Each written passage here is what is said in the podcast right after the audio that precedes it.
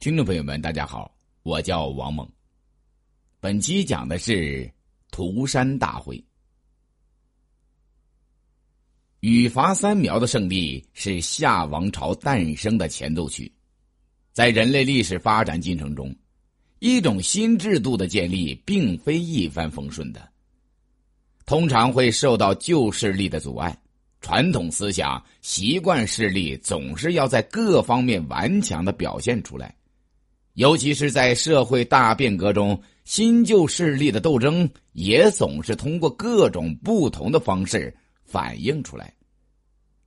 我国的奴隶制度就是在氏族、部落间的联合兼并战争中发展建立起来的，夏王朝也是在氏族、部落间的联合与兼并战争中发展建立起来的。相传舜推荐禹为华夏部落联盟领袖时，已经是八十三岁高龄了。他仍按照部落联盟的传统让位以后出外巡守，表示不再参与联盟中的政事。在古书中，巡守又作巡狩，巡是巡视，狩是打猎。古书中。解释巡守为天子巡视诸侯驻守的地方，这是建立了王朝以后的事。在尧舜时期，虽然部落联盟领袖也到各氏族部落的所在地去巡守，但部落联盟领袖让位后的巡守，更多的还是一种外出游猎的性质。古代田猎打野兽是一种游乐。同时，也是一种军事演习，是一种练兵的方式。舜是从何年开始巡守的，我们无从得知，但总归是他让位给禹的三年以后。关于舜巡守和死的地方，在古书中还有另一种记载，认为舜巡守是禹逼舜，也就是说。是禹把舜逼跑了，认为舜是卒于明条，明条在今河南封丘东，这有可能是指的以舜为首的有虞氏部落和以禹为首的夏族势力壮大后发生矛盾，起了分化，一部分南迁，一部分东迁，后来在兼并中也融合到华夏族中。成为夏王朝的国民了。舜出外巡守时，除率领军队外，还将他的两个妻子娥皇、女英带上了。巡守的路线由北向南，一路上停停走走，跨过长江，来到苍梧山区。最后，终因年纪太大，病死在苍梧，葬在九夷。这里就是后来叫做皇陵的地方。在现在湖南宁远县的东南部。神话中二妃泪洒斑竹的故事，就叙述了舜南巡的事。故事说，舜带着娥皇、女英二妃南巡到了湘水边，二妃见湘江两岸长满了青青的竹子，非常喜欢，于是舜就把他俩留在湘江边上等候他。然后自己领军继续向南巡守，但到了第三年，舜走到苍梧，就得病死了。凶信传到在湘水边上等候他的娥皇女英那里，二妃沿着湘江抚竹痛哭，哭得眼中流出鲜血，血泪洒在青竹上，留下痕迹，最后泪也哭干了。就双双跳入湘江中。后人为了纪念舜和娥皇女英，在九夷修建了舜庙，在湘江边上修建了二妃庙，叫做皇陵庙。把湘江边上生长的竹子叫湘妃竹，把生长在洞庭湖和湘江流域的一种竹皮带有斑点的竹子叫做斑竹。认为那是娥皇女英的血泪所染。舜死后，禹按照华夏部落联盟的传统，为他举行了祭奠，办理丧事，守孝三年。当时禹的势力已经很大，但他还是按照部落联盟的传统，表示让位给舜的儿子商均，自己住到老根据地阳城去了。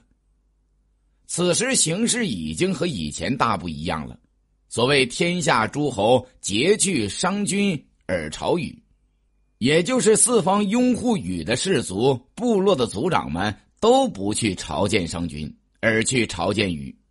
表示拥护禹做领袖，这是社会发展的必然趋势。禹于是继天子位，国号曰夏后，姓四氏。我国历史上的第一个王朝夏王朝就这样诞生了。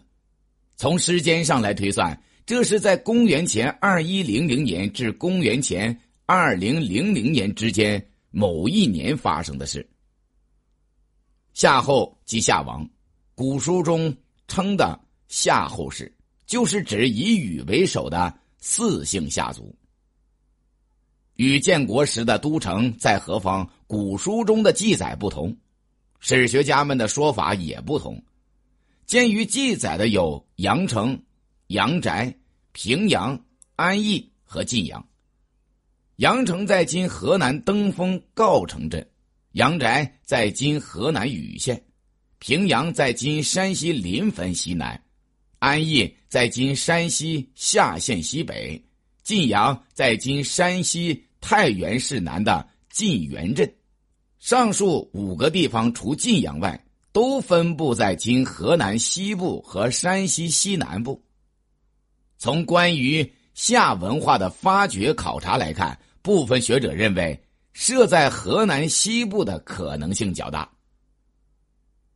与建立的夏王朝以原华夏部落联盟为基础，统治地区由原来的中原地区扩大到黄河上下、大江南北。当时这些地区小邦林立，社会发展阶段也各不相同。虽然羽伐三苗的胜利迫使这些氏族部落统一在他的领导下，但仍然只是一种联盟的形式。而且在当时，地处东方的东夷部落势力也很强大。禹征三苗时，曾想联合东夷共同出兵，可与公三苗，而东夷之民不起。东夷集团与三苗有婚姻关系，当然不愿助禹攻三苗，但也应看到东夷部落中的一些氏族族长。又与华夏部落联盟有联盟关系，如高尧、何义，都是来自东夷的氏族族长，在舜时就在联盟中担任过职务，后来又协助禹治理洪水，所以尽管夷之民不愿助禹伐三苗，禹也没有对东夷用兵。禹建立夏王朝以后，为了缓和与一些氏族部落的矛盾，先封尧的儿子丹朱于唐，封舜的儿子商均于虞。唐今山西翼城西，于今河南虞城西北，使其结有疆土，以奉先祀。禹做部落联盟领袖时，曾准备推荐高尧为自己的接班人，但高尧死得早。禹因高尧最贤，所以封其后人于婴和陆。婴是春秋时期的辽国，在今河南固始东北；陆是今安徽六安境内。同时又封与夏同姓的四姓氏族部落，以及与夏后氏有婚姻关系的酋长们，如司马迁所说的有户氏、有南氏。包氏、费氏、启氏、曾氏、辛氏、明氏，以及原来的一些氏族部落为诸侯，安抚了华夏部落联盟中的各氏族部落之后，为了统一江南地区各氏族部落和巩固对东夷的统治，禹南醒方祭于江。醒方就是巡视。禹是以天子的身份到东南各地去巡守。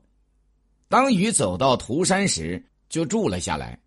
涂山，此涂山又名当涂山，在今安徽蚌埠市西淮河东岸。有的古书中说：“禹娶涂山氏女，之涂山祭此地。”这种说法不准确。据研究，涂山氏部落应有三涂山，在今河南嵩县西南，伊河北岸。和各方诸侯约定时间来涂山相会。